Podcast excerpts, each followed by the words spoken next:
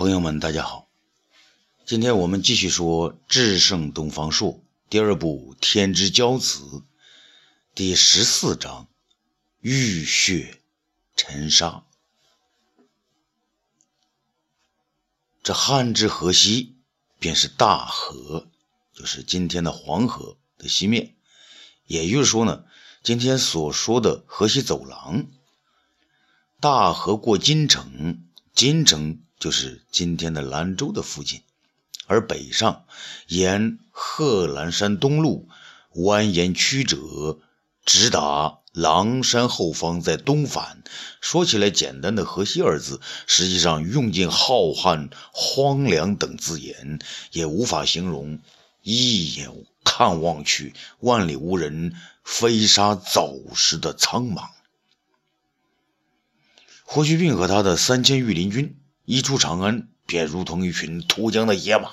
这是年轻小伙子嘛，这迎风披沙是向西奔腾。公孙和张骞两个呢，年近四十，也都是正当的壮年。比起霍去病和辛苦子来呢，那肯定是没有那么猛啊。但沉稳有余啊，耐力更深，也不会掉队。他感到吃力的呢是霍光，他呢一介儒生模样，这次呢也随大军西下。虽然霍去病和辛姑子呢没少照料他，但专门呢还给他多配了一匹快马。但是他是读书人呐。仍然是感觉到是体力不支，尤其是他每天晚上睡不着觉，还要嚷嚷着那长起灯来要看几块竹简，急得霍去病之后悔，说不该带他前来。霍光呢也不管他，只是我行我素，反正是我要看书。好在张骞呢知道此事以后，便从袋中呢取出一些豆豆似的东西，每天晚上给霍光那个熬一碗大一大碗茶让他喝下。这一招果然很灵，霍光喝后呢便能入梦，而且呢睡得很香。第二天早晨呢，啊精力充沛。霍去病大喜呢，命令部队是快马加鞭，不到三天便来到大河边上。他命令十万人马到了大河边上呢，是饱餐一顿，然后让张骞寻找一个无风无浪的地方，准备渡河。在浩浩千里全是黄土飞沙、戈壁荒滩的世界里，张骞所选的这个地方是奇怪的很。平地里呢，冒出了许多露出石头的山峰，山峰不高，却将渡口呢环围起来，犹如老太太呢烧火做饭用的围裙。所以张骞和唐一父两个呢，把这地方叫做这鳌围，后来叫石门，在今呢。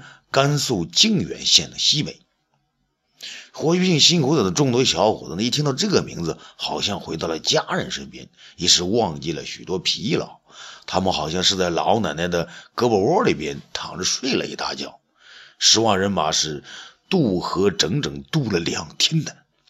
他们呢，居然在木牌和羊皮筏子上打起水仗来。那小孩嘛，是不是？霍光看到后直摇头，觉得这哪是打仗啊，分明是开玩笑嘛。可霍去病呢，笑着看着，不管不顾。在他眼里啊，平时呢就该让士兵的自由自在的，仗打起来了要靠勇猛和灵气啊，拘久那种靠呃战阵来取胜的方法，到沙漠之上就未必灵光。这过了大河，霍去病呢才发现河西啊啊不是好玩的。秦朝时候的那个蒙恬呢，派人修筑的长城出现在面前。那这哪里是什么长城啊？简直是，那就是一条头上光秃秃、身上到处都是豁口的土埂子。风沙堆积在长城脚下，几乎行人呢就一跨就过去了。他们沿着那长长的、这个活体秃头的秦长城之南，向西北方向纵马而驰。整整的跑了一天，大约三百里一过，居然没见到一户人烟。这落日西斜，人疲马倦。霍去病发现身边的长城呢在增高，而且呢出现一些子城，子城中还有互相套着的墙，一看便知过去曾有部队在此驻扎过。长城边上还有一片不大的湖水，霍去病大喜。民兵部队呢，在此安营扎寨，是埋锅做饭。他让庄重呢负责照顾霍光，自己便与新裤子一道四处巡视一番，然后呢来到张骞和唐义父的帐内。原来公孙敖呢也在这里，他们三个呢年长一些的，已经深深的感到此行任务繁重而且艰难了。他们呢想在一起呢，先行商议一个办法。然后再向年轻气盛的霍小将军禀报，没想到呢还没站稳呢，啊霍去病呢便带着辛苦子来到了。他们刚刚坐下，霍光呢在庄助的搀扶下，居然也走了进来。霍将军，看来我们要好好商议一下了。张骞呢把大家安排好呢，全部坐下后，便对霍去病说：“嗯，好，张大人。”呃，你们说这千里无人之处，我们如何寻找匈奴的人马呢？张骞呢看了唐义父一眼，说道：“霍将军，这沙漠之上有水的地方才有人烟。我们渡河之后，急行三百里，已经到达张掖。你看，他从自己身上的搭链中呢，掏出三颗大大的蚕豆来，摆在地上。”这儿呢，是我们所在的张掖，是秦时蒙恬家大军曾经驻扎过的地方。我们看到的小湖叫林泽。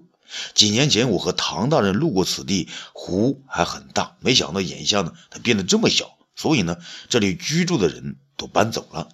从这里向西百里，便是一片大湖。我和唐大人叫它渊泉，而匈奴人呢，则叫它明泽，意思是鬼住的地方。匈奴浑邪王的大帐呢，就设在这里。而浑邪王在匈奴众多大王中，还是是比较善良的一个。我和唐大人呢，与他呢有过交往。而从脚下向北，向北呢百里之遥，便是另一个大湖，名叫居延泽，那是匈奴休屠王的老窝。我们的犄角呢，也就被休屠王困在那里。霍去病见张骞对这一带是了如指掌，便异常兴奋。他急切地说：“张大人，那个浑邪王和休屠王，哪一个兵多将强啊？那当然是休屠王兵多，也就更凶猛一些了。他是匈奴伊稚茶单于的小舅子。”张骞答道：“那好。”霍去病站了起来。明天我们就兵分两路，公孙敖将军，你和张大人率五万人马由此向西，去和浑邪王交锋。不要急于求胜，啊，求胜只要拖了他就行。余下的呢，跟我有唐义父带路，直取居延泽，先将啊一只鞋的大牛哥拿下。众人觉得这种分兵作战的各个击破的方法很好，都纷纷点头。一直气色不佳的霍光呢，却开了枪。啊，诸位将军，霍光一介儒生，行军打仗不如诸位。可在我看来，兵分两路固然是上策，但对匈奴西路全盘掌握更为重要。张大人，霍光呢想请教一下，这河西共有多少国度？匈奴在此又有何人统领？匈奴之外还有什么国度在此名声较大？众人不禁连连点头，他们觉得霍光这话问的太有道理了。不了解全盘，只在一个局部打仗，说什么心里也不踏实啊。这霍光小小年纪，这次随军都出征，虽然也只是个都尉的头衔，路上身体呢还有所不适，他竟提出如此重要的问题，不可不谓眼光独到啊。可是茫茫西域，张大人虽然在此十多年，也多是被困匈奴营中。他说得出西域有多少国度？西域之外还有何国吗？众人的目光呢，先是集中在霍光身上，然后呢，又一起转到张骞身上。张骞呢，微微一笑，坦然地说。呃，霍都尉，你问得好。张骞在西域奔走时有三年，所知也不尽详。呃，就让我将这种一知半解说与诸位听听，这西域之地国度甚多，过去大汉呢接触过的只有呃居师、蒲类、楼兰、鄯善、呃呃居墨等小国。实际上，西域之地啊，远比我大汉东土呢更为辽阔。据张骞所知，这里疆土最大的就有六个国度，一个是水草肥美的乌孙国，二是人口众多的大肉支，三是出产良马的大院，四是善于经商的大夏，五呢是生活平静的康居，六是信奉神佛的天竺，也叫。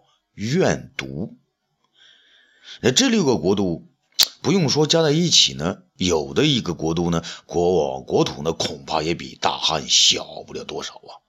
在长安时呢，我不敢妄说这些；来到西域，张骞呢，再不给你们讲清楚，便会让你们坠入迷雾之中。这些国度呢，只有大肉支和乌孙两个国度曾被匈奴冒毒单于所打败。就连这两个国度对匈奴呢，也是心服而口服而心不服啊。匈奴为了统治这些地域呢，专门设了一个逐日王，而骑着快马呢，跟着太阳到各国呢逼交赋税。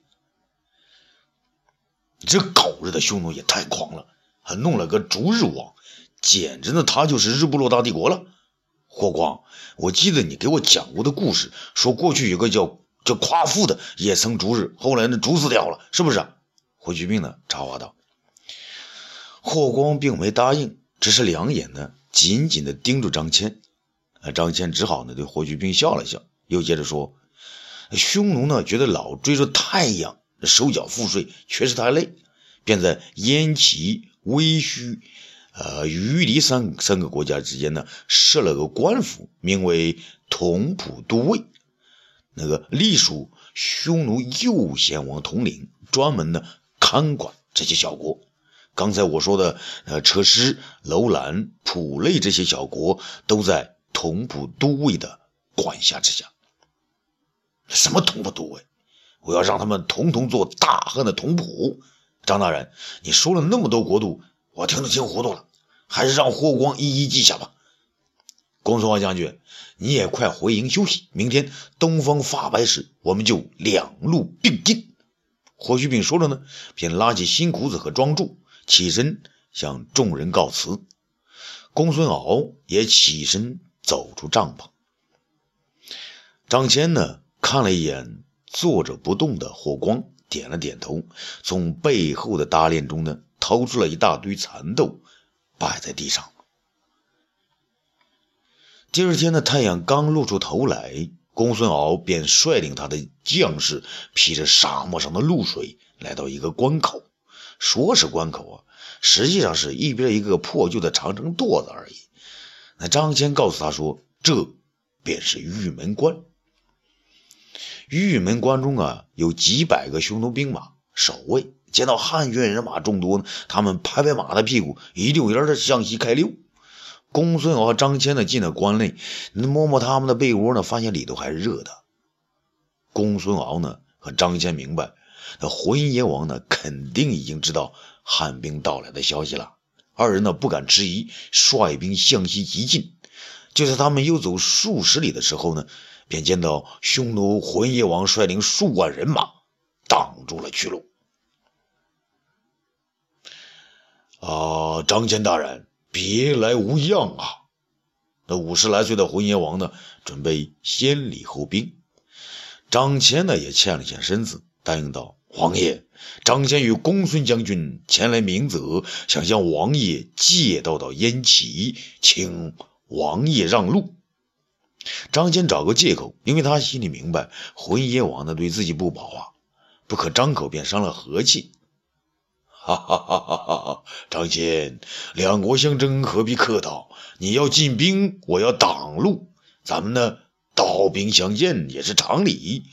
只是你不去找修图王索要老婆，偏要到这里做甚呢？浑邪王呢，还要问个究竟。公孙敖早就耐不住性子了，他不让张骞呢再与匈奴什么王爷啰嗦，手拿一挥，引兵杀了过去。浑邪王呢笑了一笑，挥刀来迎。汉军呢与匈奴将士杀成一团。张骞见匈奴人多，公孙将军呢他们打了半个时辰，并没有胜算的可胜算的可能，于是呢鸣金收兵。浑邪王也不想恋战，径自呢回到大帐去了。这再说霍去病啊，率领大队人马从张掖北上，快马加鞭，三个多时辰呢，便来到居延泽。居延泽就在今天咱们内蒙古自治区额济纳旗的附近。那居延泽呀，是由两个大湖组成的，湖边是草肥水美，人畜繁多。湖的西北呢，便是有名的胭脂山。当霍去病的大军出现在湖边时，许多匈奴人呢还以为是修图王的军队打猎回帐了呢。原来呀，那修图王在西域呢没有对手，整天沉溺于游猎之中。他呢觉得湖边只方便居住，没有什么野物，于是便终日呢在胭脂山上打猎。时间久了，胭脂山上的野兔子都无处藏身了。于是呢，他又将猎场。搬到更远的地方，搬到居延泽西北三百多里的卓斜山和峻济山之间。那里呢，黄杨遍地，是野兔成群。可是他万万没有料到，他留在胭脂山南居延泽边的妻儿老小、男女老少，竟成了霍去病的猎物啊！啊，欲知后事如何，咱们下次接着说。